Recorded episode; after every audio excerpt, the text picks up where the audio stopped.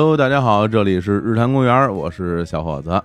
那今天啊，很开心啊，请到了我一位就算是新朋友啊，这认识时间不长，但是在这个短暂的这个认识过程中啊，我们这个交往比较密切啊，也达成了比较深厚的友谊啊。今天呢，把他请到咱们节目里来，来欢迎老田。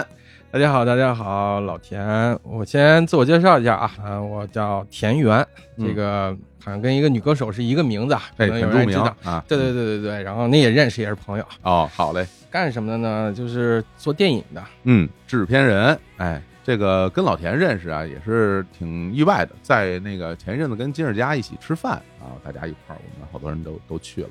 去了之后呢，就是等于是老田是金世佳的朋友啊，对对对对一块儿一块儿，然后坐在一起，然后咱俩坐还挺近的。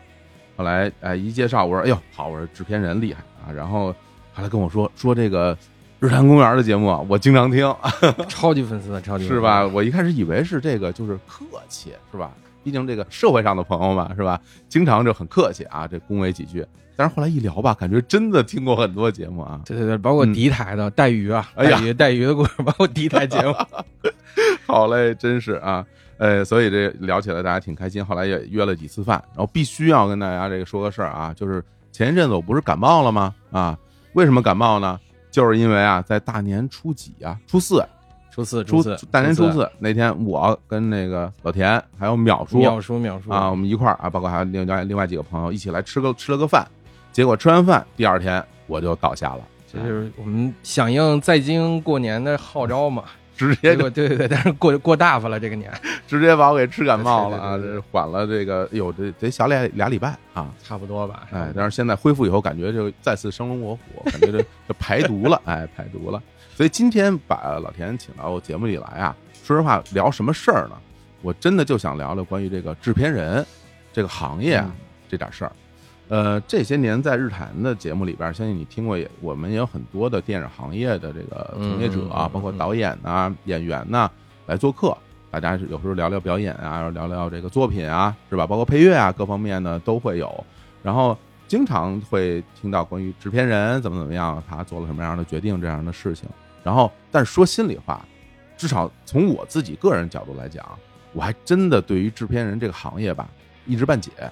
我也没有真的进过片场，我也没有到剧组里去什么探班什么，也没有这样的经验，也没有跟真正的制片人有过深入的沟通和了解。所以呢，就是这次录这期节目，我们就来剖析一下啊，就分享一下吧，因为我觉得电影行业吧，跟其他的职业其实差不多。嗯然后呢，每个行业都有它自己的一些规律啊，还有一些方式吧。嗯但是呢，可能外界都觉得我们这行业有点神秘嘛，那其实跟大家正常的都没什么区别。行，我们先从头简单说啊，先从头就是说吧。其实我其实真的是有一个一个一个疑问，因为比如嗯村上春树有一本小说，嗯，里边有一短片，嗯叫做什么？叫做如何成为一名元号手嗯啊？就说这个一个人呐、他如何就成为一名元号手了嗯？对于很多普通人的这种生活经历来讲的话，其实很难把握的。然后，制片人这个行业对我来说也有同样的一个一个问题就是说这一个人啊，他是学了什么东西，最后就成了一个制片人了？嗯，我还真的不太清楚。要不然咱从你这个上学的时候的经验，咱开始聊。可以啊，好吧先先从啊出处开始，啊，咱们从这个幼儿园啊，不是 不用 退的有点远啊。对，要不要跟从那个我跟淼叔一起的高中开始聊也可以。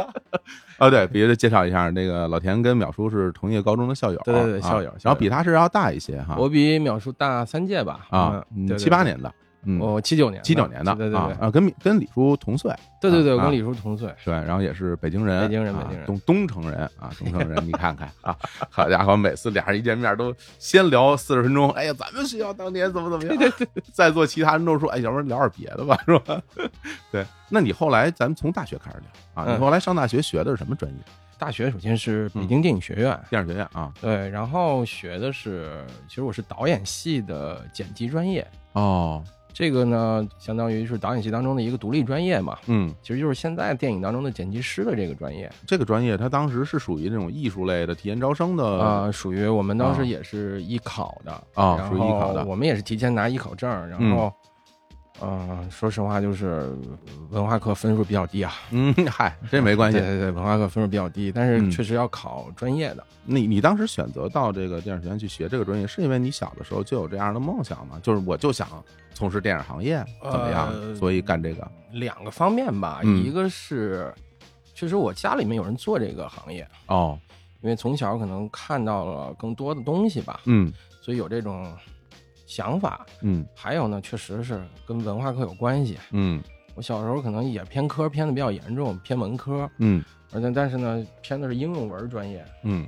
就是检查可能写的比较好，嗨，写检查写的特别多嘛，文字功底比较强对对对啊。学学文字，学文字。嗯然后，所以后来就是嗯当时想学什么呢？或者是我们家其实当年对我还是挺挺尊重的吧。嗯我当时想说，那我是不想学这个。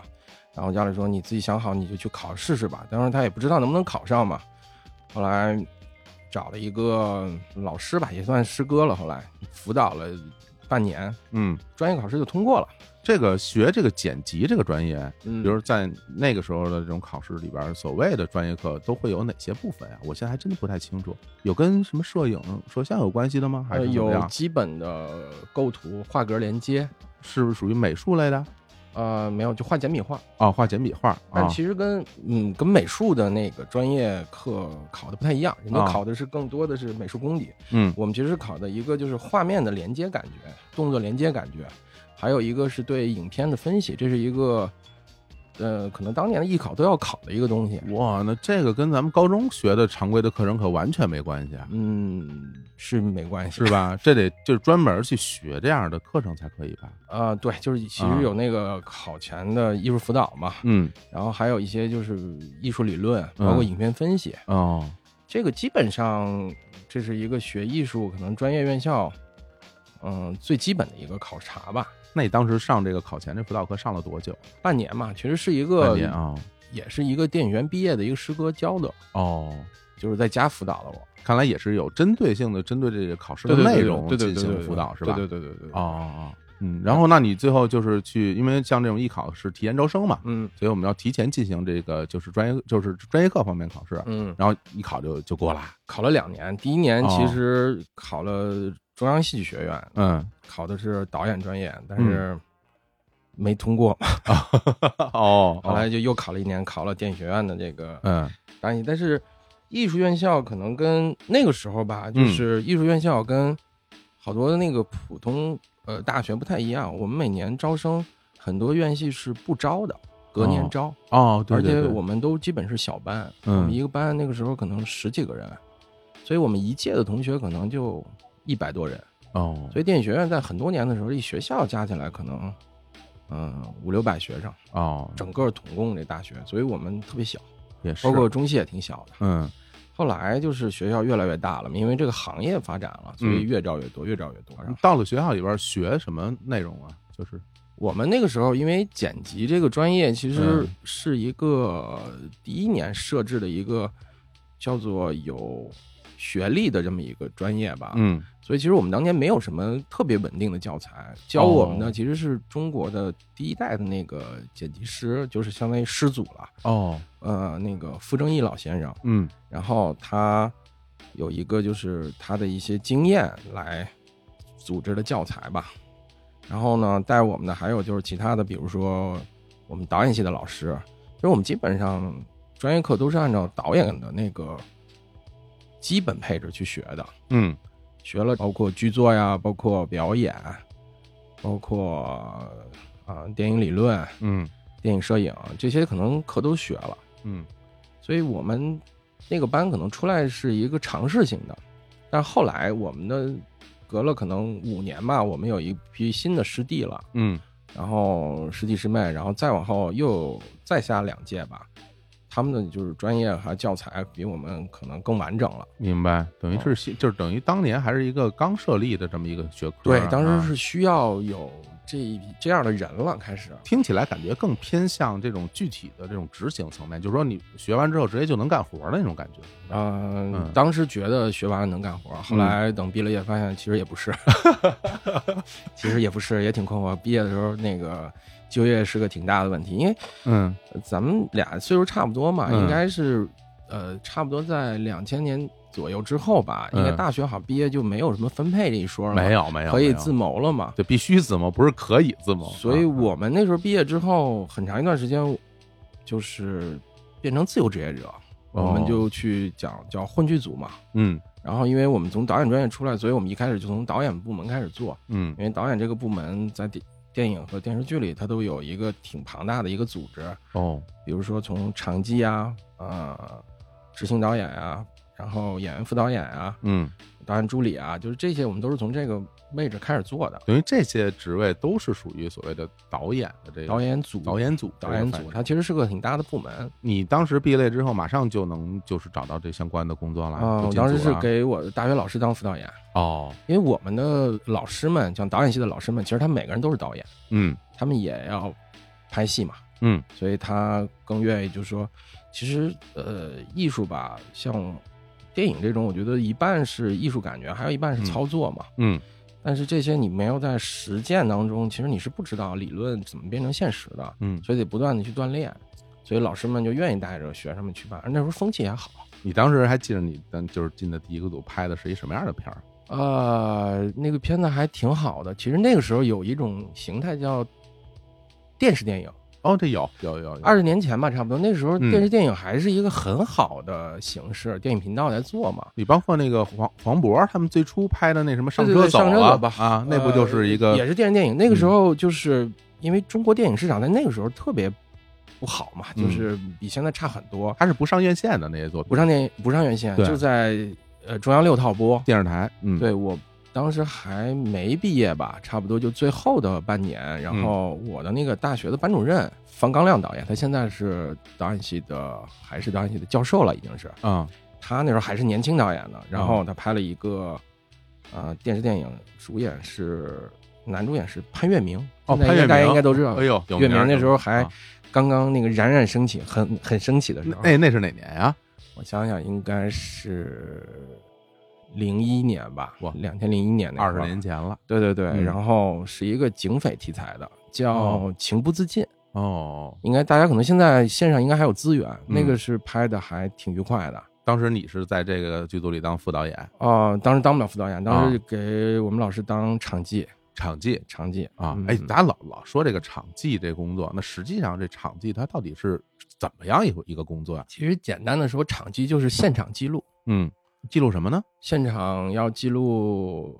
呃，首先从导演的角度上，他要记录现场的，比如说所有的服化道的情况，嗯因为电影存在一个就是说它是需要接戏嘛，嗯它不是顺拍下来的嘛，嗯，对，很大程度上经常会是跳拍。那对你可能今天比如拍一三五，嗯，那明天拍二四六，但一和二是要连着的。主要是跟着场景走哈。啊对对对对对。嗯然后那你这个服，首先人物的这个服化道，嗯这些是要有连接性的。哦，还有就是说那个时候，因为还要拍，就比如说，因为拍多少条嘛，我嗯们讲几遍嘛。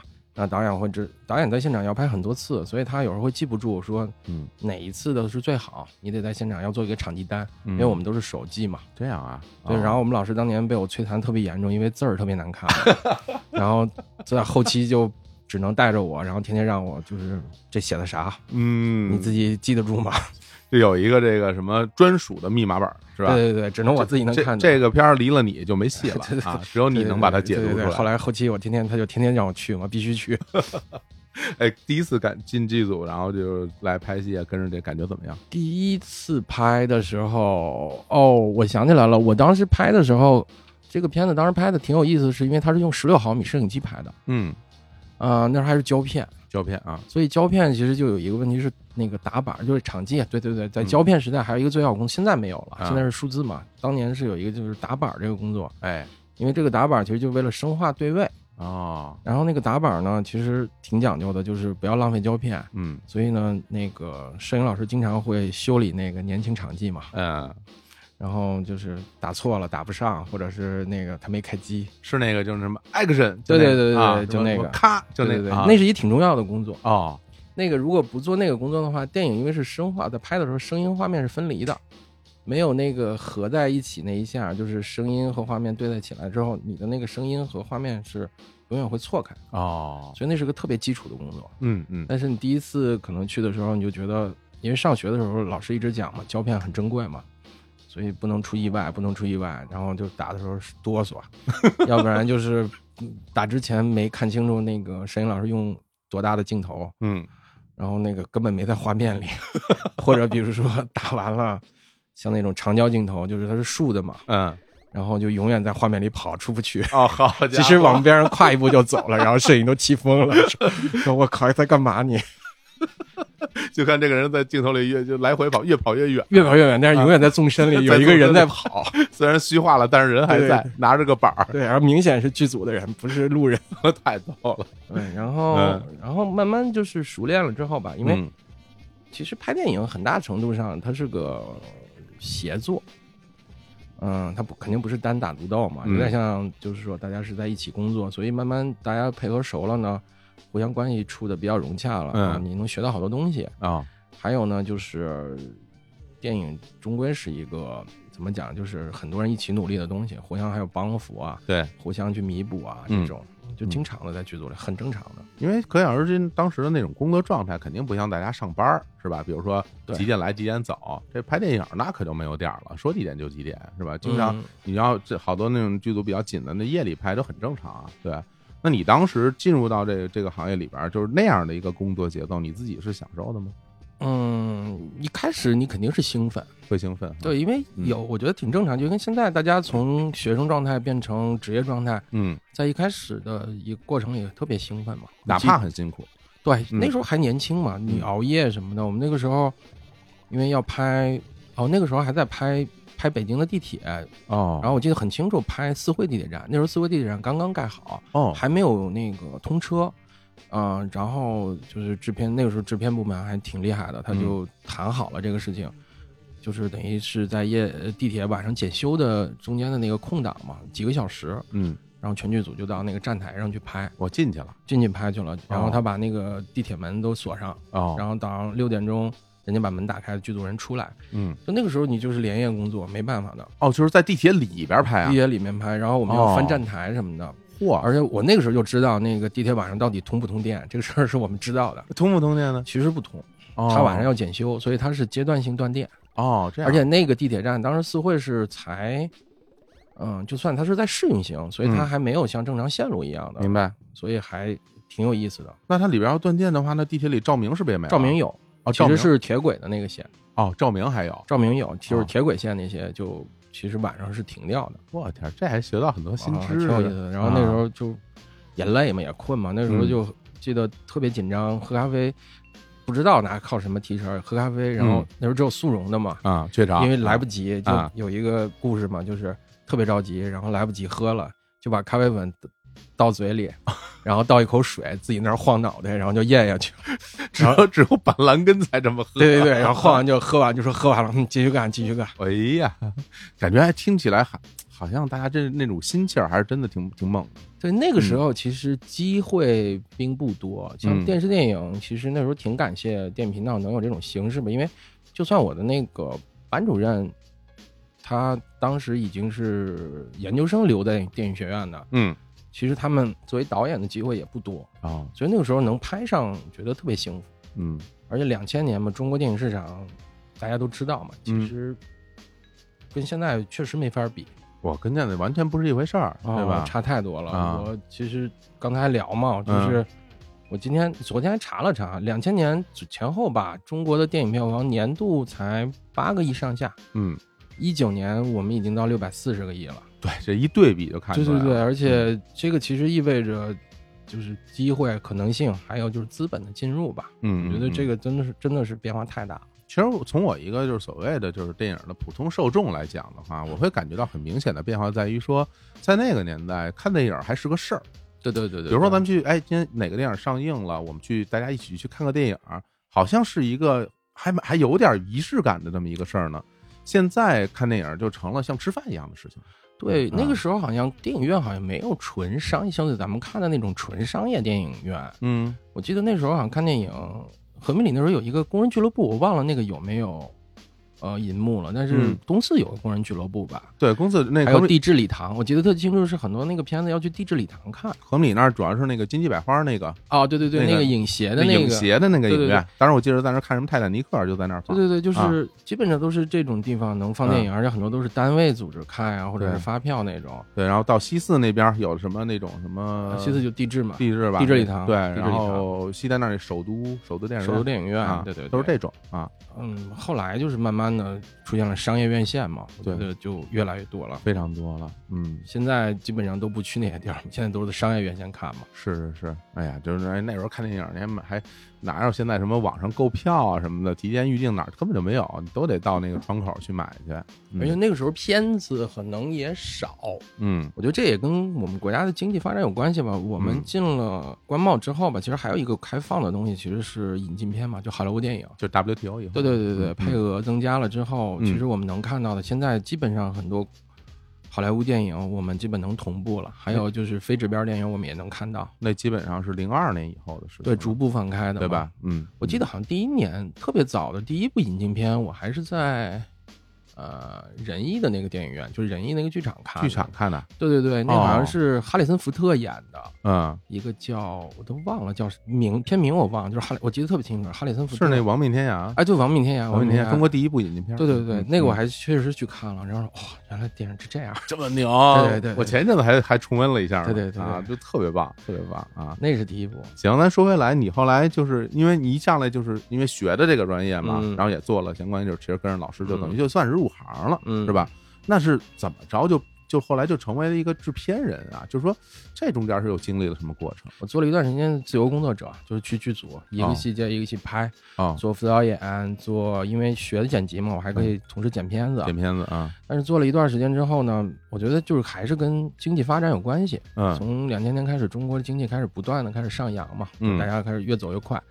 然后呢，慢慢发现就是说得有个稳定工作。嗯，其实我还去过体制的单位上班，哦，是吗？对对对，我去过北控传媒的一个下面的公司上班。嗯然后当时因为已经确实那时候，现在想想挺荒唐的，那个时候就是太自由惯了，天天迟到，然后觉得现在觉得挺挺不对的。嗯 然后之后慢慢因为经济吧，我觉得还有就是整个的发展，电影市场越来越好。后来去过纯的港资公司，哦啊、香港英皇，哦英皇的中国公司我也待过嘛，哦然后还去过其他的香港公司，那时候外资公司特别多。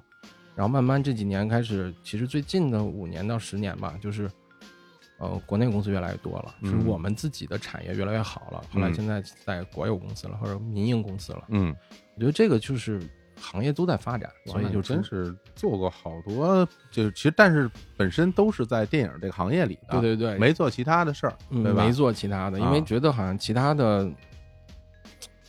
不太会吧。那这制片这事儿大是什么时候基本上开始开始做？其实是后来嘛嗯拍了有五六年吧。嗯我其实就是你越了解一个行业，可能你会呃，就有一句话叫越了解你越无知，嗯就你会发现哦，其实就是你不知道的东西越来越多，嗯而且其实挺强烈的，因为像就咱们的那个电影体系里，包括很大程度上，其实我们还是导演中心制嘛。嗯嗯、那大家可能做这个行当，当时大家都有一个想法说，那我想当导演，现在也有。嗯那导演其实你越来越发现，导演其实他核心是要承担一个表达的一个任务，而且导演应该有特别强烈的表达的欲望。创作者啊，对，嗯然后而且电表达本身有的时候是主观的，但是我后来发现我可能没有那么强烈的这种要表达的这个欲望。哦但是我更喜欢就是说，嗯、协作性，还有合作性，还有团队性，而且就是可能在这个时候出现了理性思维的一个东西，就是我希望把事情井井有条，在一个掌握当中，明白，嗯然后我希望可能帮助导演能够实现它。后来我觉得这个愿望越来越强烈，哦，后来我觉得那是不是可以换一个方向，然后再加上其实那个时候因为。嗯，资本越来越多了，而且各种公司来了，其实越来越需要就是制片管理的这个这个人这一类人存在吧，嗯所以就两个可能性吧，就就就提供了说，那就往这个方向开始。行，那我觉得说到这儿，其实我们必须要去说一个定义了，或者说嗯给大家一个一个相对简单的解释，也就是说，就是制片人这个工作，他基本上要干哪些事儿啊？其实制片人吧，嗯，要从实际工作上来讲，其实就是一个，呃，如果电影制片人，其实就是对电影项目的组织和管理。嗯我们讲北京话讲就是张罗事儿的，嗯因为嗯，一个电影吧，就是其实它整个的过程其实是一个挺漫长的生产过程。这挺有意思的，就是说这从何而来，是吧？就是说说在啊最后说大家看见这样一个作品，我坐在电影院里，这电影正在放，嗯其实都是一个成品了，对对对吧？但是这个电影从最初的时候是说，哎，导演我先有这么一想法，我说我我哎我这儿找一个人啦，拿一本子，或者我有导演自己写本子，是吧？然后说哎我想拍这么一片儿，然后是他来牵头张罗这么一个事儿，最后成型了，还是说是一个制片人过来说，哎我找一导演，我找一本子，我找一人拿钱，最后传一个事儿，就是这个东西它到底是一般来说是是怎么形成的？其实呃，想法是谁的，嗯对于电影来讲，可能都不是特别重要。嗯但是我认为啊，就嗯是想法从一开始就是它是从想法它变成字儿开始，这嗯才开始了它的旅程。哦然后首先这个阶段就是相当于说第一个阶段可能叫做策划阶段。第一步啊，第一步叫策划阶段，策划阶段其实相当于就是把一个想法变成了一个第一个字儿开始，第一场戏嗯变成了一个第一个呃第一个完整的剧本，甚至它要一遍一遍改。嗯然后呢，你有了个剧本之后，你还要去融资，嗯你还要去谈演员，你还要去做准备，嗯，就这个过程我们叫做策划阶段。那这些活儿都是谁干？这个活儿其实这就是孤独的最开始嘛。嗯这个活儿基本上一开始的时候就只有，嗯，导演、制片人吧。导演、制片人？对对对对，这是最核心的人。当然还有一些其他的配合的人，但是最主要就是两个人。那举个例子，比如说我是一导演嗯啊，我啊是一个新晋导，哎，冯导导啊，冯导 新晋新晋导演，我有我有一个本子啊，要拍《日坛公园》，哎，嗯拍个传记片儿，可以啊，这个这个挺好。哎，《日坛公园》是如何开始了？我现在想起来，哎呀，过去那些年发生好多事儿啊，嗯我特别想留下一些东西，然后嗯跟大家分享一下这个我们的这些历历程怎么来的嗯。然后我有这想法之后呢，我就开始找一制片人了。我嗯我是我要是是不是一上来我就得拉着一个制片人跟我一块儿来传这个事儿呢？其实制片人的介入点可以从一开始一个字儿没有介入，大家可以一开始聊想法，然后大家达成共识。嗯嗯、开始也可以说你先写完剧本，或者是先找一个编剧把剧本写完，啊，都可以。但是在这个阶段里，基本上都是，呃，需要导演和制片人在一起工作的，这是最完美的一个状态。一起工作了，那我就我就找你了。呃对，我说老田，啊我现在有这么一个 想法来啊，来来来，我现在一字儿没有啊，但但是呢，我这有这想法，嗯我跟你聊一聊嗯啊，然后你觉得这事儿好像哎好像靠谱嗯。啊，然后咱们就开始张罗起来了。嗯。然后因为我自己没有这个编剧的这个能力啊，嗯我也没干过那我们就找个编剧嘛。好家伙，我什么都不会，你看看。这，那我找一编剧，我们这身边武武术一武指导啊，是是一是一编剧，嗯。那我就找他，然后我们咱那咱们仨就开始每天就开始就琢磨这事儿嗯。该怎么弄了，是吧？嗯。开始开始写本子什么的啊，这个阶段其实是挺漫长的。挺，漫长的。啊。对，因为呃，它真的可长可短，嗯。包括你能把它写出来，包括它能够能真的运行，嗯。就是一个想法真的变成一个剧本，短可能两年，长的三五年、十年的都有，我天，那这太漫长了。因为它就是我们讲这个阶段可能是消耗最低的状态吧，只有嗯两、说说直接点，只有一个人、两个人、三个人的脑子，啊，成本低，对对对，只能这么理解这件事儿吧。但是嗯这个会会很痛苦，这个也是任何一个电影最开始的时候最孤独的时候。嗯然后这个阶段完了之后，就是我们叫做拍摄期。嗯拍摄期其实分的比较仔细一点，就是它有一个叫前期的筹备，其实就是剧组变成从几个人变成了十几个人、几百人的一个状态。这这时候是不是得去就钱都得找好了对？，这个演员应该都已经谈好了，啊然后钱也到位了。那制片在里边这找钱这事儿是嗯，谁去干？制片找钱这事儿，很大一部分呢是大家可以共同找嘛。共同找对，有人也愿意投给导演，因为你看我们国内的很多的优秀的导演们、哦老爱们，他们其实大家可以投，其实钱来自于哪儿倒不重要吧。也是，就比如说这个，如果说呃这这个《日坛公园》这个电影啊，嗯，如果是这个什么冯小刚导演、嗯张艺谋导演想拍，那估计人家他直接就能找来钱，啊是吧？？那咱俩要是想拍，那估计就得靠你那，也能唱，也能炒，也能炒就就就得靠靠你，靠你，靠你，靠你，靠你，你就可以去去去找钱去哈。对，其实还是啊因为电影还是个花钱的东西嘛，因为嗯电影它是个工业上的东西，它需要生产力的这个这个支持的。哦，然后其实这个阶段，等进入到筹备到拍摄，其实这个时间相对来讲就是可控的了。嗯比如说我们正常讲一个电影可能会筹备，比如说六个月、三个月，看体量大小，就是最初会有这样一个拍摄计划是吗？进度对对对对对进度所有的节点，其实心里是有谱的，是吧？对，其实这个阶段其实做的大量都是事务性工作，嗯而且要把这个阶段其实是我我个人最喜欢的是这个阶段。啊，这个阶段就是你把纸上的文字变成了一个很具体的，呃，一个呈现出来的东西，就是未来的它会什么样貌，电影长什么样子。嗯这个时候你会每天都会有新鲜感，还有一个就是成就感。其实这个时候会特别充实。那电影开拍之后，像制片人他，你平时你就怎么来参与到这个项目里啊？其实我们就是在最大的参与感是在筹备期，啊，就是制定计划，还有就是跟导演协作。嗯因为电影一半是怎么讲，它是表达吧，嗯还有一半它其实是个商业产品，嗯所以他要找到这两个点的平衡性，嗯，这个要跟导演商量嘛，啊，就是那你也参与到一部分的一一定要参与的，创作的对对对对对，哦一定要参与的，要不哦然其实单走哪一边儿，可能都对一个东西最后的结果不好。哦，所以这个过程会很兴奋，而且大家会协作。还有一点是从情感上兴奋，嗯是你从原来的，比如说就只有你导演、编剧，嗯、三五个人的状态，嗯它会变成慢慢变成了十个人、嗯，二十个人、五十个人、一百个人，它会越变越大，越变越大，越变越大。等于搭起来了。啊，对，一个嗯剧组、现在正常拍一个电影中，呃中型体量的电影吧，我们的标准剧组配置基本都在两百人以上，这是在现场拍的人。哦，那么多人对对对，大家都可能很多人是看不到的，可能全从头到尾你都看不到它，哦因为它是分不同的工种和工期的。哦但是嗯你从几个人变成那么多人，其实就感觉是很多人在一起干一件事儿嘛。其实那个时候是特别幸福，而且不断你要去做预案，呃，预测你拍摄的时候会遇到的问题，嗯然后这个时间经历完了之后就是拍摄。其实一个良好的筹备对于电影特别重要。等真的筹备的比较充分的电影，其实在拍摄期相对来讲是享受的，嗯，因为大家只是很集中精力的在做一件事儿了。自己做自己该做的对。而且计划制定的比较妥善的话吧，嗯肯定会有问题，嗯，肯定会有意外发生，但是它都在可控范围内。那我举个例子啊，就比如说啊，这个咱们咱们这电影就开拍了啊，嗯电影开拍了，然后这个男主角那就是我，哎，是吧？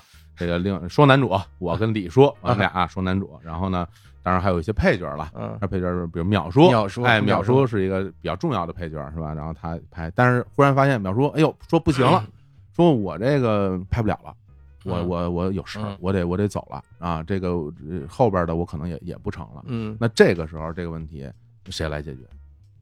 制片人、导演一起解决。一起解决对对对对对，啊，其实这个问题有点相当于，嗯，我举个简单的例子啊，嗯，就是我们都看足球，演员就相当于球员，演员相当于球员，对，然后导演相当于主教练嗯，主教练，啊然后制片人相当于球队经理。其实你这么理解他们之间的关系，可哦能比较接近一点。啊，这样啊，对对对，就是球队经理永远可能大家都不太不应该注意到他，嗯，但是他其实掌握了很多实际的事情，而且他、嗯他要管负责所有的前前后后。主教练其实做的最大的任务其实是呈现嘛，嗯。还要把他的思想改给球员，但是最后谁上去比比，那还是得是演员去，就像就像就像就球员去踢嘛，就像演员去表演，这个其实基本关系有点像这个。那这样听起来，其实就是你跟导演之间的关系是非常密切的，是的，但你跟演员之间好像就没有那么强的相互说老其实合作下来，大家都会成为朋友。你看我嗯。跟世嘉就是也是合作，哎也是。啊，对对对，我们在青岛拍过，我们拍的还挺高兴的嘛，大家成为朋友。嗯。合作的过程当中肯定是融洽，但是其实我们之间也存在一个所谓的利益关系，嗯对吧？我们要跟他去讨论钱的问题，哦对对对对对对对 这个这个哦还、对还还是回避不了的，因为嗯成本、时间和质量，我觉得所有行业都有。嗯。因为经常有的时候就看一些电影相关的报道啊嗯，这报道里边就会说，哎，某某某个电影拍到一半，感觉说这个超预算了，嗯说超预算了，然后回头就是大家就想办法啊，说再找一笔钱，或者是有时候甚至什么导演自己什么掏腰包，嗯，什么先给垫上，然后继续拍什么的这种情况，就是嗯像这样情况，在你经历的这种拍摄过程中常见吗？比如超预算这件事儿有啊，都有的。啊，怎么说呢？也不能叫行业常态吧，但这种情况都会发生，因为毕竟，呃，拍摄过程当中会有一些意外，嗯而且还有一个很大的一个问题是，就是还是讲嘛，就是电影其实它是个产品，嗯某些角度上它是产品。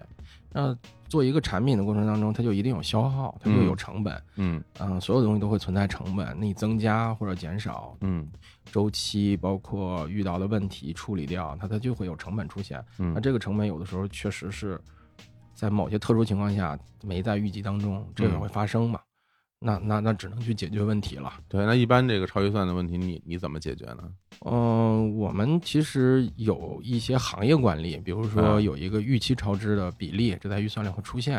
哦，但是这几年好像因为有更多的资本介入的时候，大家可能不认这件事儿了。那我们只能解决的问题就是不让它超呗，想各种办法不让他超。哦，就是说 你们能你们想办法说，就是避免这种事儿的发生，是吧？对对对对啊对对对，嗯，因为原来可能是。就这也是跟这个行业的变迁有关系，因为前可能十年前吧，我们合作的大量的投资方都是我们叫做电影公司，嗯。因为他们都是常年拍过电影，所以他们对电影可能发生的意外很了解。就是都是干这行的人，对然后最近这十年，我们会跟很多业外的，就是非电影专业的资本合作，嗯。嗯，那还有新兴的这些企业合作，嗯。那他们其实因为行业领域不一样，因为有些行业是严格控制预算的，而且它会精算到一些非常非常细节的地方，他们会控制非常好。这个会精算到每一天吗？呃会的，会的，啊这是其实对于我们来讲也精算到每一天，但是啊有些其他的行业是从它行业属性上来讲，人家就特别合理的能掌握预算这个东西，明白。所以他不理解你的行业为啥会发生这些变动。就是咱都说好了，你怎么说多对对对就多了，那那就只能要么就是说服教育，要不然就是我们之前想一想一些办法去变通这件事儿。嗯它其实就是这样一个，嗯，怎么讲呢？就是这这是回避不了的问题吧，嗯。因为毕竟你花人家钱嘛，所以得替人排忧解难嘛。那你现在跟这些就是非电影专业的这些投资方合作，你感受怎么样啊？嗯，就是肯定跟所有的合作都一样吧。我觉得嗯有的时候是过程肯定是痛苦的，但是如果结果好的话，大家把痛苦都会忘记。嘿，然后你就你你直接说就好了啊。然后，然后最后大家都会啊，那个说，哎呀，大家都不容易啊，啊然后下次再来合作呀。结果嘛，结果嘛，哎呀，哎，那真是要是真是发生这超预算的情况，那怎么解决呢？像像制片人该做什么样的工作啊？呃，发生了的话，其实我们解决的方式就是开源和节流嘛，嗯就是只有这两个办法嘛。嗯嗯、比如，当然那导演你也认识啊，啊那个哦也，啊，咱们具体不点谁了。行您说然后啊然后他的电影当时，当然那个电影我没给他做制片人嘛，当然我只能这么说啊，就是我嗯没帮上忙。嗯，他也遇到了，就最后后期的时候出现了这个资金的问题。到后期的了。对对对，啊。他其实也是因为前期可能超了一些预算，然白。后包括后期可能出现了一些技术上的问题要增加。嗯。呃，当时他们解决的办法就是一个是压缩了后期，减掉了一些呃东西工业化的，工对对对，业化的东西。减掉了一些了，降低难度。还有呢，就是他的投资方们把电影嗯重新进行了融资和投资比例的改变，哦。让，新的投资方介入，然后增大一个我们讲的投资量，哦去弥补这个缺口吧。哦因为归根结底的问题就是你你要不然就是减电影内容本身，要不然就是增加投资的那个基数。嗯，但是这个基数，因为电影作为产品来讲，可能它是有上限的，明白。嗯，它不能无限制增长。只有像那种什么那种，哎，之前听说过，像什么凯文·龙王，反正那那个级别导演，好像说拍个电影，就是恨不得最后的那个真正的花的钱比预计是两倍或者是更多，好像他们有时候也会出现这种情况，但这种情况真的还蛮少的，不是那么多。呃嗯，对，因为其实电影还是在大原则上，它还是个可控的工业产品，这是嗯这是个基本的原理吧。嗯我是这么认为的啊，就是它还是可控的，它不是个无底洞。那无底洞当然有了，那早些年也有很多那个业外的资本拿着电影当成一个金融产品去做，哦，有有这样的去坑老百姓的钱的。嗯然后他拿一个挺挺好的一个电影，嗯他去做了这些金融产品，嗯那其实最后可能真的是血本无归嘛，嗯，因为它超出了一个正常的一个产品在市场上能转化回来的东西，那这个嗯问题就一定很大了。那有没有说，比如说到了最后发现说这东西，哎呀，这个真的是缺口不够了，然后直接找另外的一帮人主，你就当时还没上线，就卖给新的这个投资方了，你我你就都拿走吧，剩下的钱不够你补上。这这样像这样全盘在前期就已经都出手的情况会呃，有的有的也有这样的也有的也有的。啊。这那这些工作，我觉得可能这个制片人可能会参与的部分会多一点啊。对，制片人还有投资方，其实，在我们国家制片人这个体系，呃，是我们独特的。哦，这怎么说？呃，因为在我们国家里，可能制片人这个职位呢，除了就是说嗯我们刚才讲的那些具体工作的角度之外呢，嗯我们还有一些就是说叫做署名职位，包括投资方的代表也会署上制片人，这个是我们的一个署名惯例，哦，所以他们也要承担一部分的投资责任。这个是就只有我们国家有这种方式吧？这个署名这事儿，我觉得挺有意思。就是大家要这个署名，为什么呀？目的是什么呀？所有行业不就是名和利吗？真的是为了就是露名露个名儿啊？露个名儿嘛，我天啊！名和利嘛，因为呃，名和利这个说的可能比较笼统啊。嗯对电影人本身来讲，名儿其实是代表了可能是得奖，这嗯是作为电影工作者本身看重的一个事儿。嗯那，利当然了，就是换回来票房，换回更好的这个收入嘛。明白？嗯但是另外一个名儿呢，是因为这个行业始终对很多人来讲，它有特殊性。嗯神秘感，而且署名代表了他有参与性。那那那当然了，这个荣誉还是需要的嘛。嗯所以我们我们的国家的这个电影署名的这个方式，其实是我们独有的。嗯在跟国外，其实有的时候我们会遇到一个问题，就是我们有些电影出国往境外输出的时候，我们的那个前字幕翻译的时候会特别逗，啊，因为对应不了国外的很多的职位，这怎么说呢？比如说，就是只有我们有的职位，然后对方没有。哦，所以你翻不出来，你只能造一些词，对方不理解，说哪哪些是国外没有？呃都会有。就啊比如说像我们讲的，像监制，监制，对，啊其实国外没有专门的叫做监制这样的一个独立职位这。监制是干嘛的？我都监制其实这个是香港体系教给我们的，嗯就是在很多年之前，香港电影最好、最蓬勃的时候呢，很多也是老板要拍电影的时候，他需要跟导演沟通，但是他嗯确实是不了解电影行业的一些事情，所以他需要一个呃安全感，所以他会找一个更大的导演去来管理这件事情。所以就是哦就像嗯，工程有时叫工程监理，就是类似这种。哎呦，你要这么说，好像有一些片子，比如像什么陈可辛导演，他好像就作为这种什么对对对监制来，对对对，然后年轻导演来拍，对对对对是吧？？就跟这个是找一个更大的导演去为这个电影保驾护航。那他实际上在这个里边做真的做了呃这种呃，很多华语电影其啊实是真的是老导演通过监制的方式带动了年轻导演。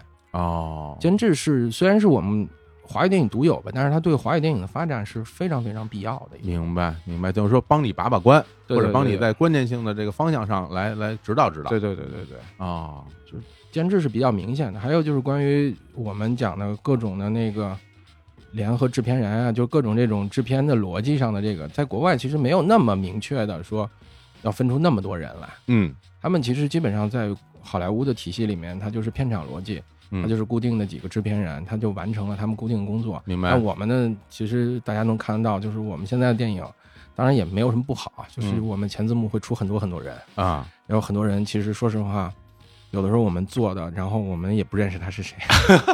大家可能最后，嗯，电影卖好的时候，大家庆功的时候介绍，哦，你好，你好，你好，哦，你好，你好。所以我们很大的工作，有的时候是在对前面这个人的名单，不能给人写错了。哦，哎呀，这跟那个在原来我在什么国企里吃饭似的，就是大家那个桌牌啊，是吧？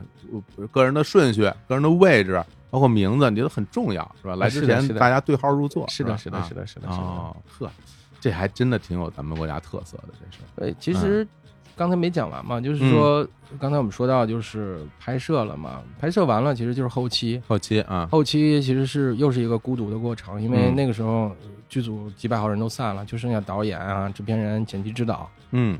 还有小部分人嘛，就这些人。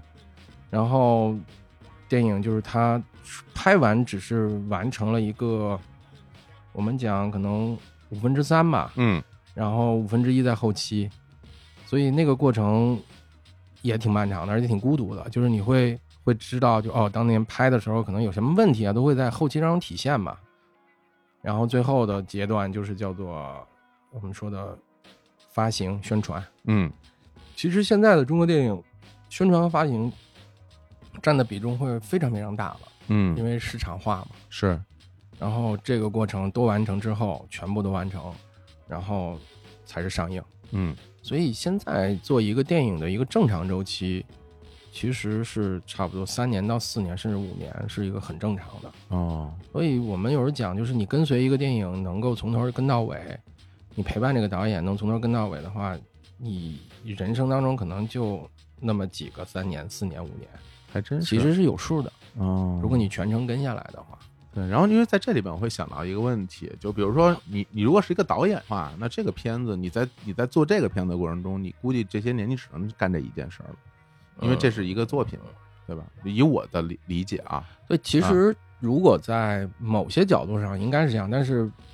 只干一个会饿死的，哦，那大家也会同时拍会同时干，因为工作的阶段不一样嘛。比如说嗯这个剧本写完的时候，他一定会经会要寻找演员，嗯，会融资，他可能这个时间的长短是不好说的。明白那这个时候导演可以再进行下一个创作，哦，然后比如这个电影在后期的时候，他可能可以去筹备下一个，这个可以时间可以搭在一起。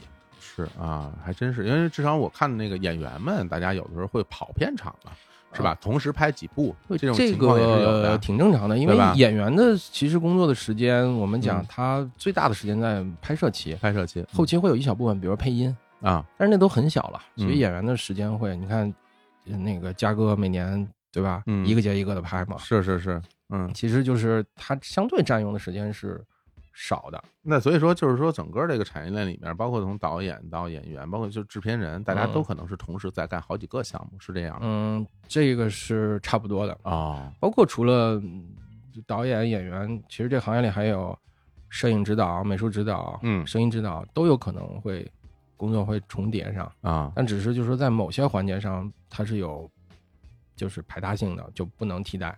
OK，那有的时候其实还是可以搭在一起的，要不然确实生活跟不上啊。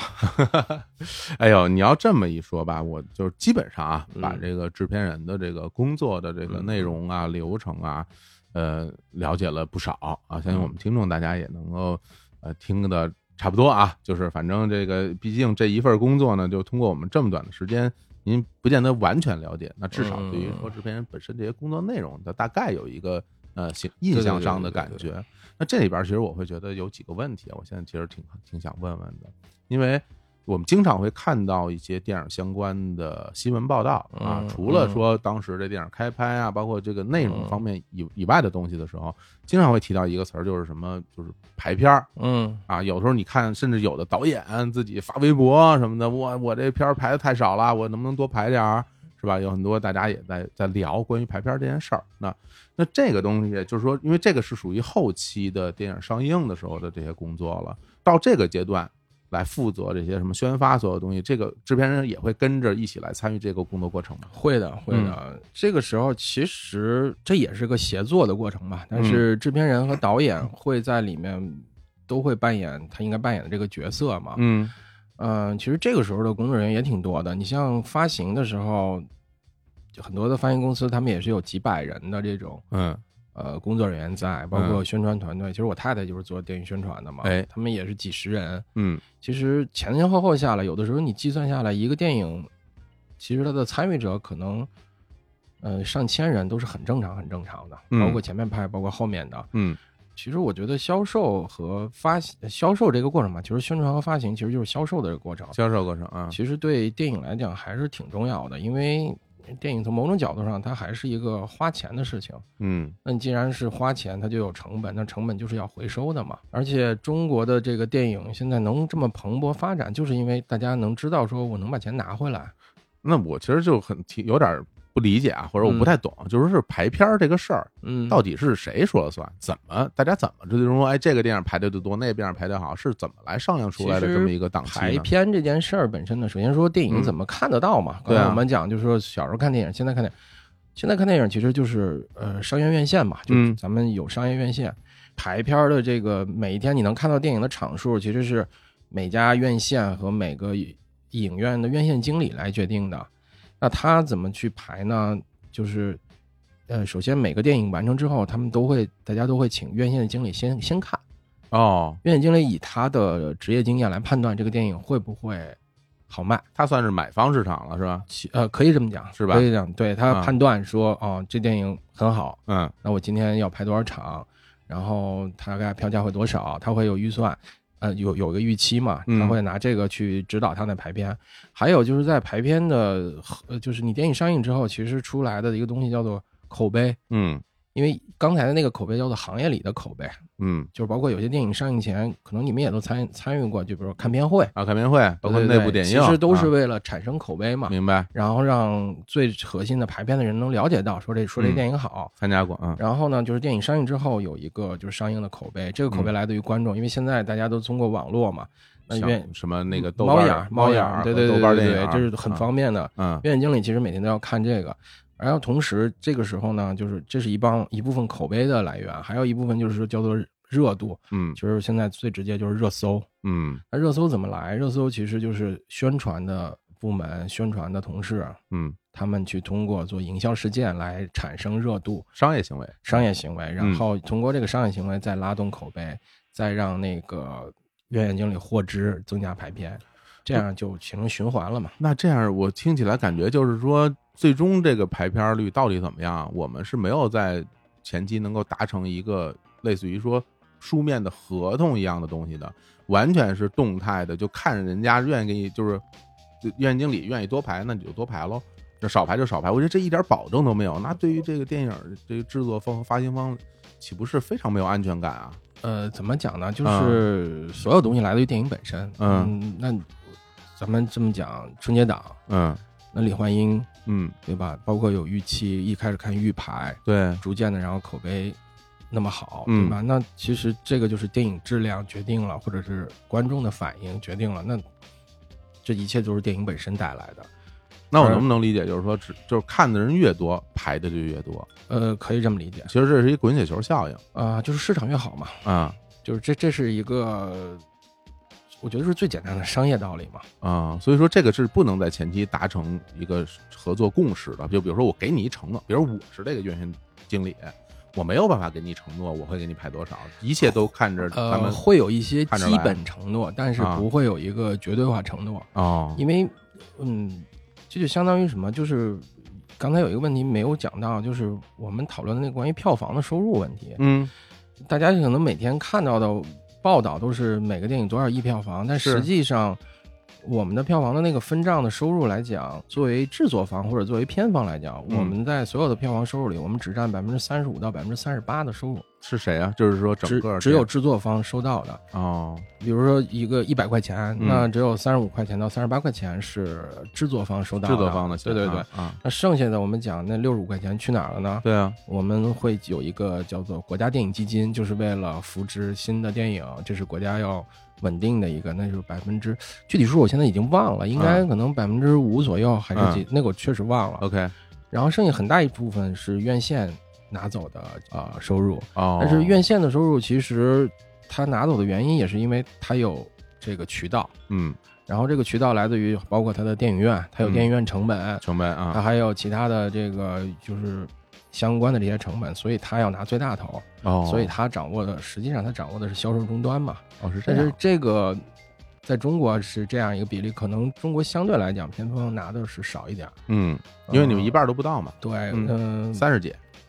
三十五到三十八吧，现在。，OK 嗯啊，，然后国外可能会片方拿的多一点吧，嗯，但是也没到那个过五十的也没有，哦，因为电影院还是核心，因为电影是一个需要在电影院里去体验的一个呃一个产品吧，嗯嗯所以嗯它的硬件条件其实也决定了你电影好不好嘛，嗯，对，对吧？你对。大家经常会买了个票，然后去那个电影院骂的一塌糊涂的，说电影院太难受，哎，那也是就是你觉得花这个钱不值嘛？其实不值，除了电影本身不值外，还有一个是可能它提供的放映条件不够，对吧？所以说，大家现在有时候看到啊，说一个电影票房什么多少多少亿是吧，嗯三十亿，然后呢，大家就会觉得哇塞，那这个什么导演这挣多少钱？其实他能在里边分的钱，首先只能先从你们那个百分之三十五里分，对对对对对，然后分三十五里分还得刨去之前大家的还有宣，传的成本，对，还有宣传成本，然后宣传成本以后，你们还就大家在拍之前还有一个具体的分成，对吧？啊，会有一个比例的，会有的，啊然后包括所有的成本都刨完，其实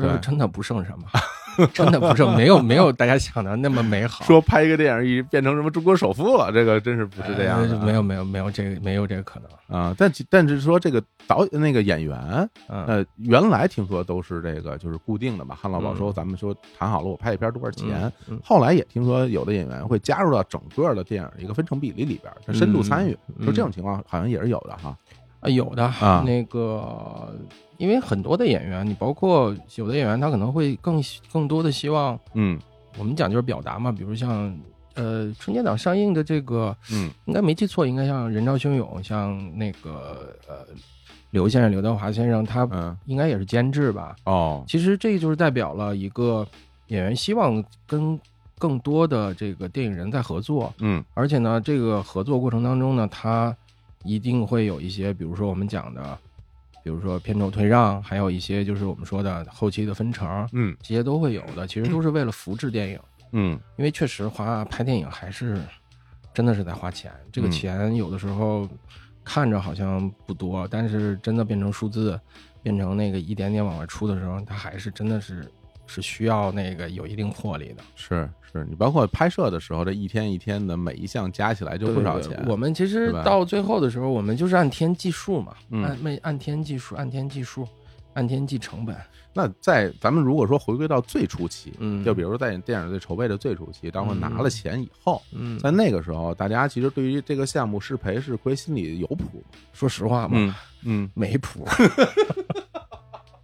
我们那个行业说最牛的话就是，每个电影有自己的命吧，看它能涨到哪儿去啊！哎呀，开玩笑，开玩笑，就是嗯就是那么大家说法，就是以这个说法来安慰自己吧。嗯呃，希望他就尽量都是按照有能有谱的方式去努力。就是大家会有一个期待，对对对对或者或者说咱们说的理性一点，会有一个计算，对对对吧对对，我们会计算出大概最终我们会怎么样，然后它也有一个所谓的啊，如果特别好的情况会是什么样，如果特差大概是会的是吧？心里会有一定的承受能力。但是我会觉得，呃，现在听你讲到这儿，我看起来这个电影上映第一天的这个成绩，好像对于这些电影从业者来说是特别特别重要的。是，其实嗯还是电影是给观众看的，观众第一天的反应就是嗯观众的口碑，嗯就是决定了你未来的三天、五天。嗯呃，还有一个就是我们国家电影不是那个叫做密钥嘛，嗯。就是这是一个防盗版的技术，啊。就是因为前一段，我觉得我觉得大家应该有这个感受吧，前十年五年看电影的时候，嗯。可能你今天在电影院上上映了一个电影，你出门就在地摊上看到了这个啊，枪版。呃 墙版也好，啊。甚至流出版，哎，会出现那种就是直接盗录版。有啊，包括还有打着什么内部点映的 logo 我水印的那种啊。当年做电影的时候，其实做过一个事情，就是在后期的时候，然后偷偷在一个那个母本上面做了一个痕迹，嗯然后就是只有我们知道的。嗯后来那个电影上映了，也是下午就出现了那个盗版，嗯但是我们买了一张盗版，我们就通过那个痕迹去找，嗯，后来就发现那个是谁盗出去的，这是能找到的。当年，哇，但是那个时候，嗯盗版的产业特别发达，有的时候是很大程度上是监守自盗干的事儿，明白，环境当中有人去干这件事儿。可以想象，只要有利益，肯定就有人去对。对对，现在好很多了，国家保护的非常非常好了，嗯所以现在嗯就没有这东西，包括使用密钥这个技术了。嗯然后咱们的密钥常规上应该是二十多天吧，就第一次那个密钥时间，嗯然后他可以去申请延长，像跟电影局申请延长，嗯，增加在放映的时间就。是院线的时间长度。对对对对对啊对嗯，就今年春节档电影，我觉得都会延长的，因为都挺好的。都卖的不错。对对对，而且质量都很好，所以我啊觉得他们都会延长吧，大家能都是能看得到。我觉得啊，没看都可以抓紧去看去。真行。所以说我我现在想起来，就是在最初你享受到了这种兴奋，就拉班子呀，大家一起把这像盖房子一样把事儿盖起来，那时候应该挺快乐的。那最后电影上映之后，看着自己这个自己参与这个电影的票房的这个成绩的时候，嗯我想您是不是也会得到这种很大的成就感？票房对于我们来讲，我觉得肯定是重要的，嗯但是我觉得很大程度上吧，我觉得票房还是为了这个行业产生的信心。嗯因为其实电影，我一直今天我们有一个主题嘛，其实电影一直在花钱，在花钱，这个钱，嗯，不是花每个人个人的，他有的时候真的是花很多需要，就是就是从需要从别人那里获得这个投资。嗯那投资就是需要有回报的。嗯如果你每一次都让他呃灰心，那他以后就不去干这件事了。但没有人出钱的话，电影是拍不出来的。他不可能是几个人关着门就可以把这事儿干了的。嗯我记得我上学的时候，嗯，就是现在咱们国家有一个非常著名的那个导演了、监制，呃，黄建新老师啊，给我们嗯就就聊天嘛。嗯他当时给我们讲的唯一的一句，就是让我觉得特别特别印象深刻的话，就是黄老师就讲说，永远不要去伤害投资给你的人，嗯一定让他们有信心。这句话可能这么多年下来，一直对我们来讲是有影响的，嗯因为他也是经历了呃电影很艰难的时候，到现在他现在是非常好的监制嘛。嗯。但是这个一直是个真理，那我其实就就想问一个比较大的问题，咱们就从投资的角度来讲的吧，嗯就是说拍电影嗯，是不是一个赚钱的买卖？拍电影儿，我举例说吧，嗯我觉得如果你想嗯达成个人的这个财富自由的话，就别去拍电影儿。嗯如果想达到某些就是更大的这个商业可能性的话，也许嗯拍电影是一个一个能获取东西的一个捷径，但是它不是最根本的。明白。因为嗯其实归根结底讲，就是我们一开始说过嘛，就是中国电影全年的票房才六百四十亿，其实跟其他产业相比，我们这个真的什么也不算。哎，对，这个倒是之前听到过大家来讨论这个话题。对对，就好像说大家都会觉得今呃中国电影这些年，无论是票房啊、上座率啊，嗯包括在大家人民生活中的这个分量，都比之前要强很多很多。但是你回归到这行业本身，总体的这个收益，其实并不是一个。都不是什么一个大产业，其实都是一个很小的一个产业了。对对对啊其实电影的中国电影能获得现在今天这么好的就是状况，我觉得更多的归根于是我们的经济的发展吧，电影院的越来越多，嗯，我觉得这些都是我们我们是受益者。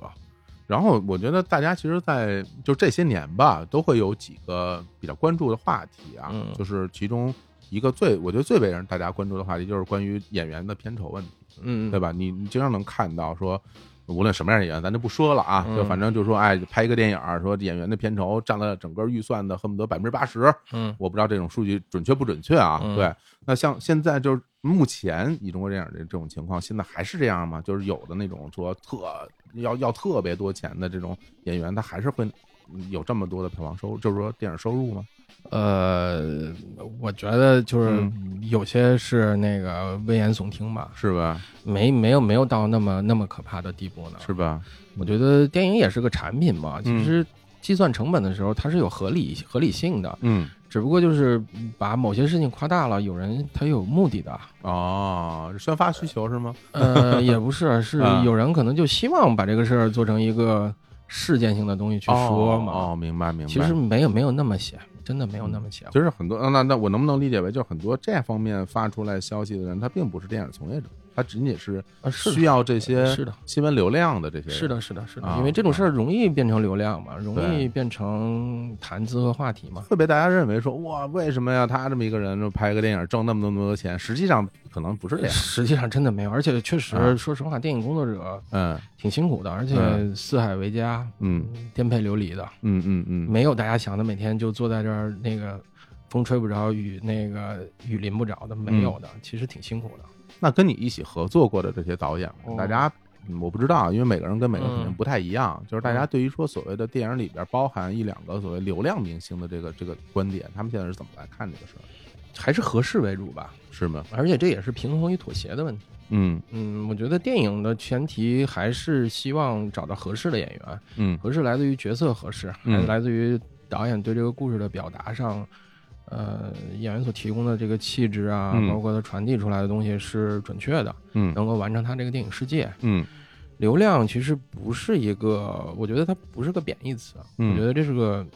这是个双向的东西，嗯，只不过就是这是个标签儿罢了。但是这个标签儿看你怎么去理解它和利用它了。是，嗯而且有些所谓的流量明星，其实他们真的挺好，就是他们具有特别好的演员素质。嗯，其实就举个例，比如说四个字儿弟弟吧，哎，是很很，好的，就是包括我也看过他最近一些作品，是对是不错的，而且他其实是是我个人很喜欢他，而且我跟他的公司的人也都是朋友嘛，嗯。包括他就是从原来我们讲的那个很红的那个组合开始，嗯。然后一步一步走到今天，从一个我们讲少年，一个青涩少年吧，现在变成了一个有质感的少年。嗯。这个过程其实，嗯、他们所经历的，有的时候也不是常人能想象得到的。这一定的，而且内心的那种挣扎和选择，因为嗯。也不是说机会对每一个人来讲，包括尤其是对于演员来讲吧，机会不是地上就长出来的，或者就天上掉下来砸着你的，而且有时间成本，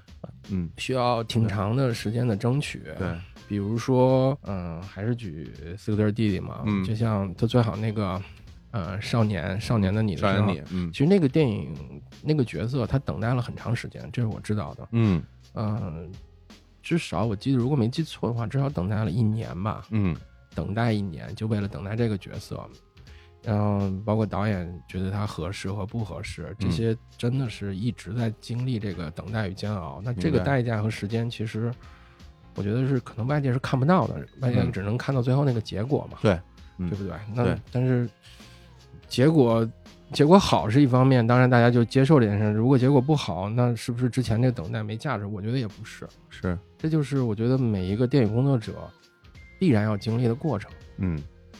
我觉得诸如此类吧，这些。那我想就是在这个过程里面，其实因为之前不了解啊，因为之前大家总会觉得说，哎，一个电影的这种这种出现，然后嗯很多时候可能都是导演来说了算，或者嗯导演啊，我说我要用谁就用谁，或者怎么样。但是听了你你的讲述以后，我其实我发现，其实呃，至少制片人在里面会会担任很大的工作，是的，对吧？包括选角这个事儿，其实制片人也是有有权利或者能可以跟导演去沟通，甚至提出自己的建议，是的，对吧？那我就在想，就是你，因为你合作过不少导演啊，嗯就是说，就对于对导演而言，就是你喜欢和哪样的导演进行？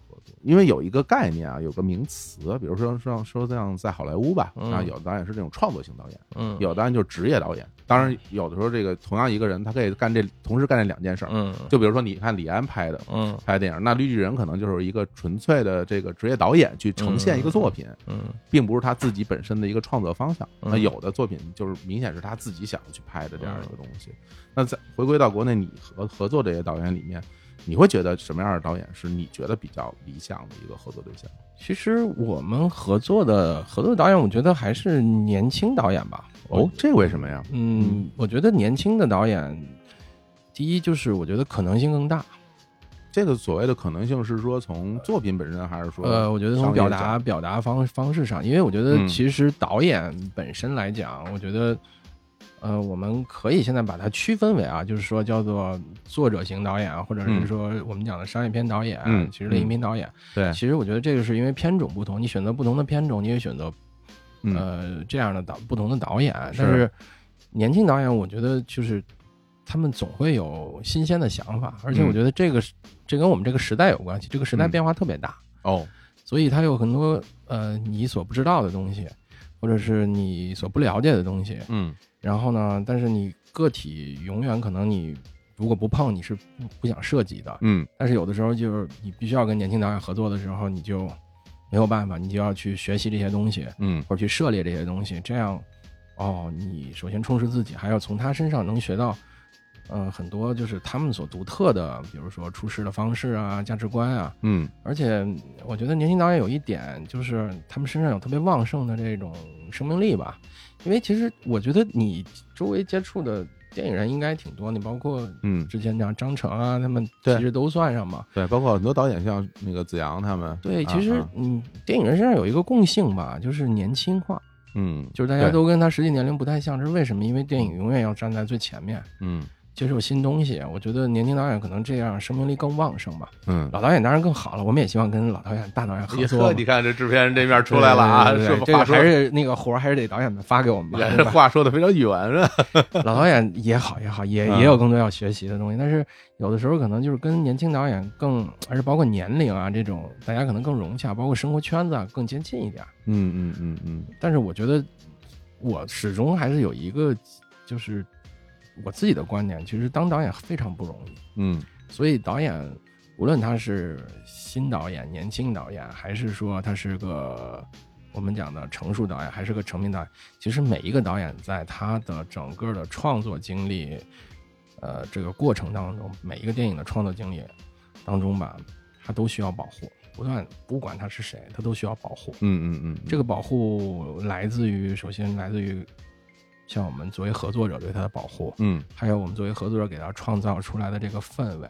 是。还有整个的这个环境，其实都需要保护。不过你要这么说，的的确，我觉得这些年咱们这个呃电影这个行业里面出现了很多年轻的导演，至少是嗯之前不了解他，咱不说他一定年龄特年轻，但之前他的作品可能看的不是很多。嗯就比如说，如果咱们从商业印象来讲的话呢，比如像陆阳导演啊，嗯是吧？还有就是那个郭啊帆韩延嗯他们这这些新的，我就认为这对我来说是新导演了，作品也都很好。然后除此以外呢，就是像那个 First 影展里边，嗯很多的年轻导演的新作品是吧，也都很多。然后包括我最近就是还正前两前两天在聊天，就是那个徐磊导演啊，啊，拍那个《边上夏洛克》什么的嗯啊，就那些作品我都很喜欢啊。他们有非常不同的面相，呈现出有的是这种所谓商业商业化、工业化很很很强的这些作品，有的就是回归到就很泥土的，是吧？很很本电影本身的那个电影本身的这种这种状态，我会觉得哇，这现在感觉电影这种形态也蛮多的，都挺好。然后我其实我我有时候也会想一件事儿，就比如说我们看，比如好莱坞，咱就不提了，嗯那是都是一个电影王国了，是吧？嗯那香港电影在咱们小的时候，嗯那它从有一个巅峰期，嗯然后香港电影无论是在香港还是在这个全世界，都有一嗯个巨大的影响力。后来你看，慢慢慢慢的，像这种韩国的电影，嗯也是非常好的质量会出来。那与此同时，咱们中国国内的这些电影，说实话，好像因为票房一直是在往上走的，嗯那这个明显是很很厉害的一件事儿。但是我们这些作品，比如说。咱就说拿到海外去，然后得到了大家的广泛认可，无论是从得奖还是从嗯口碑上来讲，好像还没有到那个时候。从你角度来看，你会觉得中国电影现在整个这个发展是一个向着那个美好的未来走的那个方向吗？还是说，哇，好像前路还是比较迷茫？呃，一直还是在往一个我觉得上升期和一个光明的方向去走吧。嗯呃，我觉得电影其实它有它特殊性，而且我觉得每一个国家的电影其实是跟它的就是民族文化，嗯还有你当代的社会文化，包嗯括就是你社会生产力，嗯，这也有直接关系，甚至跟地缘政治都有关系。是所以就是每一个国家的电影都有它自己的独特性，对所以这个我觉得不能趋同化。嗯然后就是你说电影在这个过程当中得奖嗯或者被认可，这肯定是一个一个很重要的东西，但是呢，它也不是完全特别绝对的啊。那一定，然后还有一个就是说，我觉得年轻导演们不断的在尝试，不断的在去用新的方式去表达嘛。因为这个东西，我觉得永远得去尝试新的，因为电影还是一个需要工业和新技术去不断翻新的东西，嗯而且去尝试这个去冒险，我觉得这是电影有魅力的地方。嗯嗯，我觉得我们的年轻导演其实现在我们接触的特别特别多嘛，我觉得他们很多都有特别多的想法，而且他们其实原来老说年轻导演缺机会，其实我觉得现在机会也挺多的，但是其实归根结底讲，可能有些时候还需要基本功训练。就像我们刚才也讨论过这个问题，你说这个真是，就是这也是我想就是在最后跟你嗯。探讨的一个话题，因为现在大家经常会看到一些不是电影呃出身的，甚至不是导演，没有没有做过嗯导演的人，他可能啊忽然之间就开始拍电影了，对嗯，然后有的时候还能得到很好的成绩啊。当然，当然，比如说现在贾玲的那个片儿，票房是非常非常好的啊，嗯包括大鹏是吧，也在不断的在拍自己的作品。你要像《吉祥如意》那电影我也看了，呃，就是挺感觉挺挺挺不一样的，挺好的，挺好，那电影挺不一样的，对嗯。然后，嗯，你你会觉得就是说，像这样类型的这种这种导演，嗯他自己的这种，你是怎么来看这个事儿呢？就是因为有时候我我可能还是会有一点点比较旧的这种这种概念吧，嗯我总会觉得说啊，你一个人上来就拍电影这事儿靠不靠谱？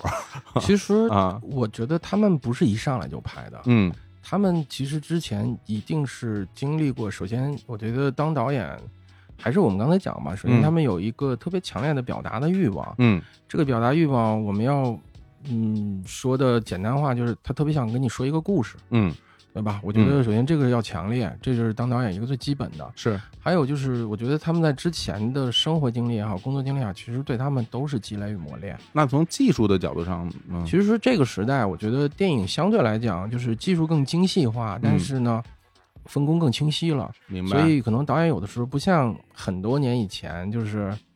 嗯，几十年以前吧，那个时候可能导演那真的连监视器，就是有时候你去片场看嘛，对哦，导演连监视器都没有嘛。那个时候导演只能站在摄影指导的后面，对，说问摄影说拍上了吗？说拍上了。嗯，导演只是看演员在那儿比划一下，或者演完了，他说嗯，好像是对的，但是他其实看不到。嗯，那个时候其实真的是挺，那是太讲究，就是那个时候很多导演。嗯，包括我们的老导演，很多摄影啊，包括其他的美术的东西，他们都明白，因为所有都会嘛。对，现在可能就是有更多的专业的人和分工精细的人去帮你承担了这些工作。你觉得这 OK 的是吗？对对对，我觉得这是工业化之后决定的事情，我觉得这是一挺正常的事。但是回根结底讲，有我觉得作为导演有有几样东西，他他是不能被别人所替代的。你说？呃，我觉得第一个叫做就是，首先是这导演应该有一个就是最基础的一个审美，嗯，因为我觉得审美这个东西是没办法，就是别人能替你完成的，跟人走的。这个呢，其实是跟你的人生的阅历积累，还有你的涵养有关系。是。第二个呢，我觉得是你，其实你你你要有特别强烈的合作性，就是刚才我讲的这个问题，就像你你不一定你特别了解摄影，当然我不是说。你一点都不懂，我觉得那好像也不太行啊。嗯，但是你要有特别强烈的能够团结你周围的人，包括你的主创们。我们讲的主创就是摄影指导、美术指导、录音指导，甚至剧组的所有人。很多导演其实我觉得就是挺挺亲密，没有导演架子。嗯，有些老导演也好，新导演都这样。明白。其实这是就是让所有人能够帮助你实现这件事儿，因为电影是个团队协作的事情。嗯。第三个事情，我觉得是你要表达的这个东西的价值观。嗯，这个东西，我觉得这个东西，我觉得是可大可小，但是至少我觉得，至少你有你能获得一个跟世界说话的方式的时候，你起码言之有物吧。我我觉得，反正得你得有，对，得有。至于说这个东西它到底是。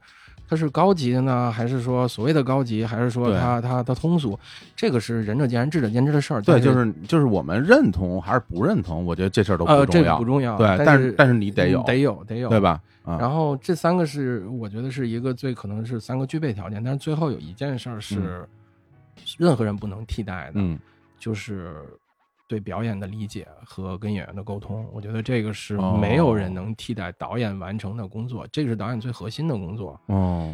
因为这个事情，任何一个人，你说作为制片人也好，作为摄影指导也好，作为美术指导，没有人能跳到导演前面说：“导演您坐会儿，这事儿我来跟他说，这不成立。”我跟他说说戏。而且演员其实说回来，演员其实是个，嗯，其实演员挺挺不容易，挺脆弱的。有的时候他他们在建立信任的时候，他只相信导演。明白。他会在一个过程当中把自己变成剧中的角色，嗯，然后把自己托付给这个他最信任的人。那他跟他之间。就会建立某种，我们讲，就像球员有的时候也要建立化学反应，对，就产生。你让我今天这场比赛就盯着老田了，我什么不干，我就干这事儿呗。对他，他那个信任感会特别强烈，但是这个东西会，嗯，会影响到整个这个东西的呈现吧。嗯嗯嗯。所以我觉得这四个东西是一个导，就是你要成为导演，我可能就是反复要问自己的事情。明白。剩下的我觉得像技术的东西，还有现在因为分工真的越来越精细了，其实。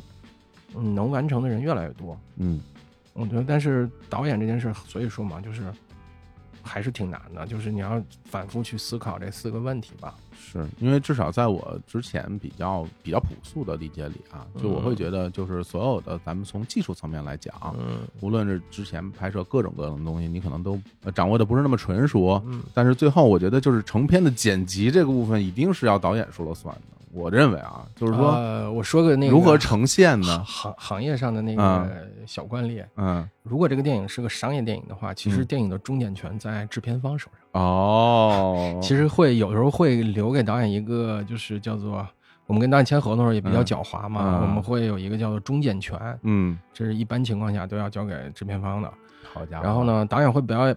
保留一个叫做导演剪辑版。啊，其实国外的电影有的时候你会看到有，我看过很多，对，有的就是它它出现的新版本，比如叫做导演导演版，导演版，嗯，对，它混合加长，或者是它有它特别独特的那个东西，甚至有评论音轨，对啊对对对对对对对就是这这个是这是个这是个惯例吧当然这也分啊对面导演是谁啊哈哈哈对面导演是谁有的导演说那这事儿嗯不行不行这是我的作品我不答应要不然我就不署名了我不答应那那就那好吧。哎呀哈哈 哎呀这么一想哎呀真的啊就像我这种什么非常爱惜羽毛的人啊对这个作品啊自己作品视若珍宝的人其实像这样的条件我可能想起来就会觉得有点我得琢磨琢磨哎，对这个会有的时候会在操作当中影响到。嗯，影响到一些问题吧。是啊有时候年轻导演有时候会不解，但是慢嗯慢他们也会理解吧。嗯，哎，我觉得今天其实我有我有两个收获啊，嗯一个呢就是说对于整个的制片乃至于一个电影全过程，其实有更深入的了解了。另外一方面，我觉得我也很希望啊，大家在听了这期节目以后，会有一个收获，就在于说，其实有很多事情是我们不理解的，我们不了解的。对，然后在我们不了解的前提下，有的时候真的可能会做出一些相对武断的判断，嗯，和一些可能不太正确的一些评论啊，就比如说一个作品最终呈现成那个样子，你肯定说哇，这个导演太烂了，拍成这样，啊没想到其实是老田剪的，对啊，对 对对对吧对对对，我们有时候经常会会对吧有责任的。对吧？包括说哇，这个导演那么好，之前拍的作品那么好，为什么这次找了一个我不喜欢的演员来来拍？其实这拍也是老田炒的，对，没错，对吧？就是很多时候你看到一个作品呈现，它可能不单单是它的所谓的艺术角度的主创团队来决定这样一个产品的出现，对它中间有很多很多工业化的东西，包括在里面有各种各样的人的参与和各种各样的钱的参与。我并不是说因为参与的人多了，参与的钱多了，所以这个作品就会被各方所拉扯，然后最后变成了一个四不像的东西。但是有的时候我们在去评判一个作品的时候，可能还真的要去想一想，如果大家了解的够多啊，当然我觉得这不是一个每一个看电影人应该必备的功课。您不是说我了解了电影的生产流程，我才有资格走进电影院去看电影？我觉得这完全不是。你只要花了钱，你就是这个顾客，你就你就应该得到电影的欣赏，这毫无问题。那我是说的是，最终我们在评判或者评论一个作品的时候，其实可能还是需要谨言慎行吧，对吧？就是不要说有的时候那些武断的判断可能会伤害自己。对，其实嗯电影，嗯，我觉得观众有看法，或者是其实我们做很多电影之前，现在也嗯。也使用互联网工具在做影调啊，包括我们有的时候在电影没做完的时候，我们也嗯会做预先做影调，我们会做抽样，根据观众的意见来修改电影。其实都是为了，我觉得一个是能让电影变得更好，嗯。还有呢，就是说我们还是要满足观众进电影院的这个呃愉悦的这个感受，对因为毕竟电影还是要拍给大家看的，不是自己关着门自己在家高兴的东西。这个真是，就是因为其实呃，疫情受疫情的影响啊，其实整个行业受到很大的冲击。呃，很大，对包括院线也出出现了一些大家可能不愿意见到的一些不太好的事情，但是我我觉得随着现在疫情越来越变好，整个世界也也慢慢的在在变成一个更好的样子。我觉得就是大家走出家门，走进电影院，坐在那儿去看一部电影，这件事儿本身，我认为它的意义就是在你的生活里面给你带来一些温暖或者快乐。没错，所以就是从这个角度而言，我们当然希望我们的这个电影这个行业能够蓬勃发展下去，给大家带来更多的是的，是的，好的文艺作品。然后我们过去，哎，大家来看一看，开开心心的。无论是像原来可能看个电影，可能只能是啊约会特重要，我请你看个电影，马季还专门说重要的社交活动啊说过那么一段相声。那现在可能真的是大家茶余饭后的一个生活的一个组成部分。那我希望这个组成部分能够美好的留存在一代又一代人的记忆里，当大家想起来的时候都是温都是温暖的。嗯，好吧，那今天咱就聊到这儿。好了啊特别感谢老田。然后啊回头咱俩那电影啊，就是筹备起来啊，可以可以可以 可以，筹备起来咱们。一会儿聊一下，聊哎，一一会儿聊一下聊啊一下这事儿。我我跟你说，我这要我要当导演，我跟你说，虽然什么都不会，我有资格当导演。刚才说那四件事，你想一想就行了，时刻要求自己吧。哎呀，好嘞，好嘞，那行，那咱们跟大家说拜拜，拜拜拜拜，感谢，拜。拜。